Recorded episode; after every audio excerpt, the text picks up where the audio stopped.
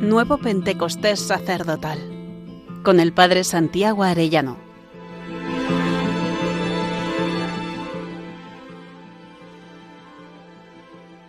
Día vigésimo tercero, la institución de la Eucaristía y el sacerdote como víctima.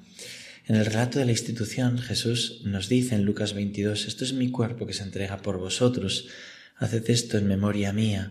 Este es el cáliz, este cáliz es la nueva alianza en mi sangre, que es derramada por vosotros. Jesús se ofrece en la Eucaristía para consumar su entrega en la cruz. Él dirá en Juan 10, 18, nadie me quita la vida, yo la doy voluntariamente. Y Garrigou se explica, Cristo es a la vez sacerdote y hostia, y fue víctima no solo en el cuerpo, sino también en el alma, que sufrió tristeza hasta el punto de muerte. El cardenal Albert Banois tiene un libro precioso comentando la carta a los hebreos, Cristo Pontífice misericordioso, y en él habla de la novedad que supone esta carta en el Nuevo Testamento al llamar a Cristo sumo sacerdote, y el nuevo concepto de sacerdote que presenta. El camino que Cristo debía recorrer para llegar al sacerdocio se manifiesta completamente distinto del camino descrito por el Pentateuco para la consagración de sacerdotes antiguos. Para estos se trataba de un largo camino de separaciones. Para Cristo, por el contrario, se trataba de un camino de solidaridad existencial. Llegar a ser en todo semejante a sus hermanos, para ser ante Dios un pontífice misericordioso y fiel. Los cristianos del primer siglo que escucharon esta frase por primera vez encontraron en ella a la vez una gran alegría, dice el cardenal Banois. Él no necesita, dice la carta a los hebreos, ofrecer sacrificios cada día como los sumos sacerdotes que ofrecían primero por los propios pecados y luego por los del pueblo, porque Él lo hizo una vez para siempre, ofreciéndose a sí mismo. Esta es la gran diferencia. Cristo se ofrece a sí mismo en la carta a los hebreos cuando al principio nos dice, tú me diste un cuerpo y aquí que vengo, para hacer tu voluntad. Y sigue la carta a los hebreos, si la sangre de machos cabríos y de toros y la ceniza de una becerra santifican con su aspersión a los profanos, devolviéndoles la pureza externa, cuanto más la sangre de Cristo, que en virtud del Espíritu Eterno se ha ofrecido a Dios como un sacrificio sin mancha, podrá purificar nuestra conciencia de las obras muertas para que demos culto al Dios vivo. Hebreos 9, 13. Y el cardenal Banois comenta, esta frase describe el acto de Cristo como una ofrenda personal y además justifica su eficacia. Si a una ofrenda ritual y externa se le reconoce una cierta eficacia en orden al culto externo, el ofrecimiento de Cristo, que es personal, espiritual, perfecto, tiene que tener una eficacia absoluta sobre las conciencias y tiene que hacer posible un culto auténtico. Esta frase es fecunda y riquísima. Presenta a Cristo como ofrenda sacrificial y como don voluntario por parte de Jesús. Cristo es al mismo tiempo el oferente y la ofrenda, el sacrificio y la víctima, situación jamás constatada en el ritual antiguo.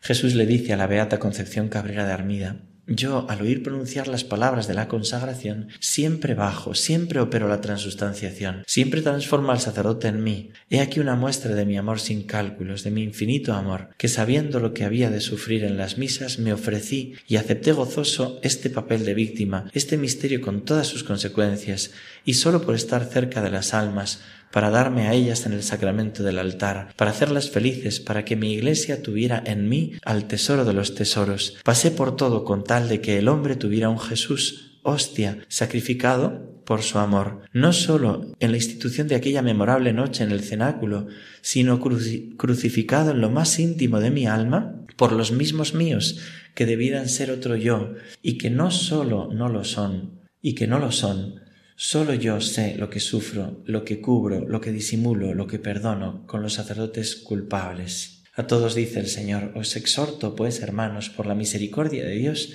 a que presentéis vuestros cuerpos como sacrificio vivo, hostia viva, santo, agradable a Dios. Este es vuestro culto espiritual. Romanos 12, 1.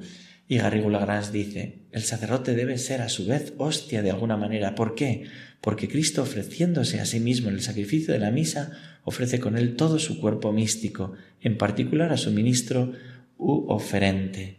Está clarísimo, la imitación de Cristo se nos dice bienaventurado el que se ofrece al Señor en holocausto cada vez que se celebra la Santa Misa o se comulga y en Miserentísimo Redentor es preciso unir en el augusto sacrificio eucarístico la inmolación de los ministros y de los demás fieles.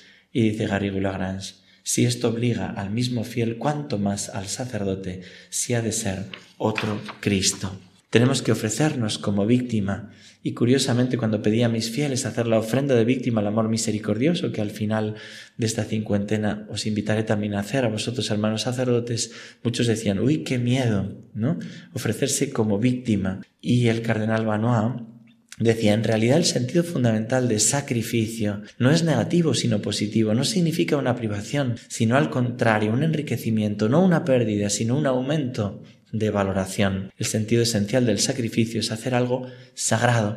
Dice, él es ofrecer algo, pero en realidad permaneces en lo que ofreces al dárselo al Señor y lo que hace es generar un vínculo, un vínculo de amor. El sacerdote, para ofrecer sacrificios, primero ha de ofrecerse a sí mismo.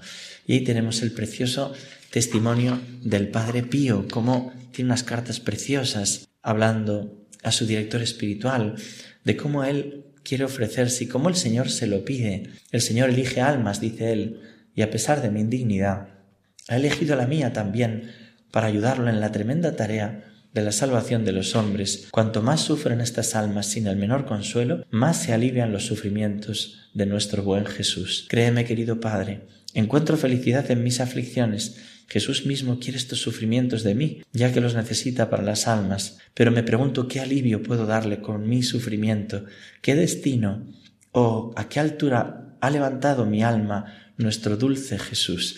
Iba teniendo frases impresionantes, ¿no? Jesús mío, perdona y baja esa espada, pero si debe caer, déjala solo sobre mi cabeza. Sí, quiero ser la víctima, castígame a mí, no a los demás.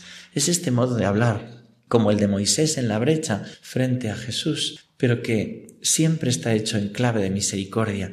Por eso dirá el 16 de abril del 1912, el corazón de Jesús y el mío, permítame usar esta expresión, estaban fusionados. Siempre será víctima del amor misericordioso.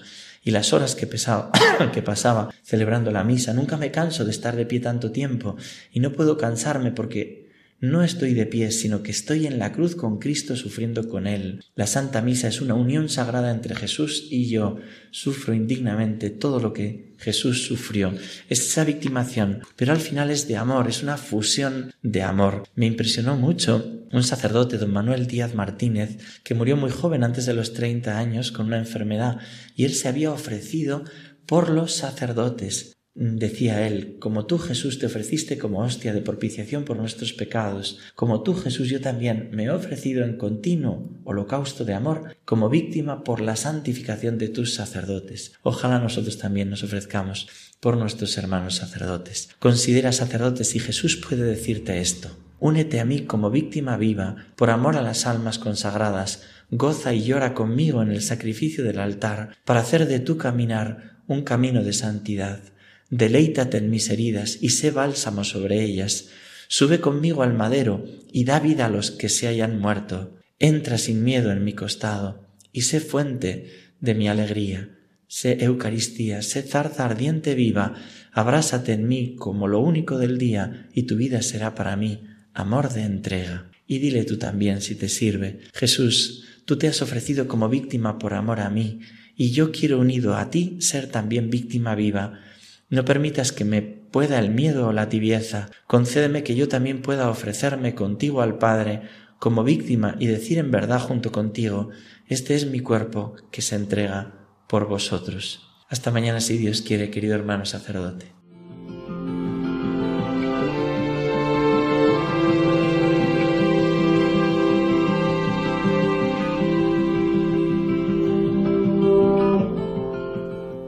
Nuevo Pentecostés Sacerdotal con el Padre Santiago Arellano.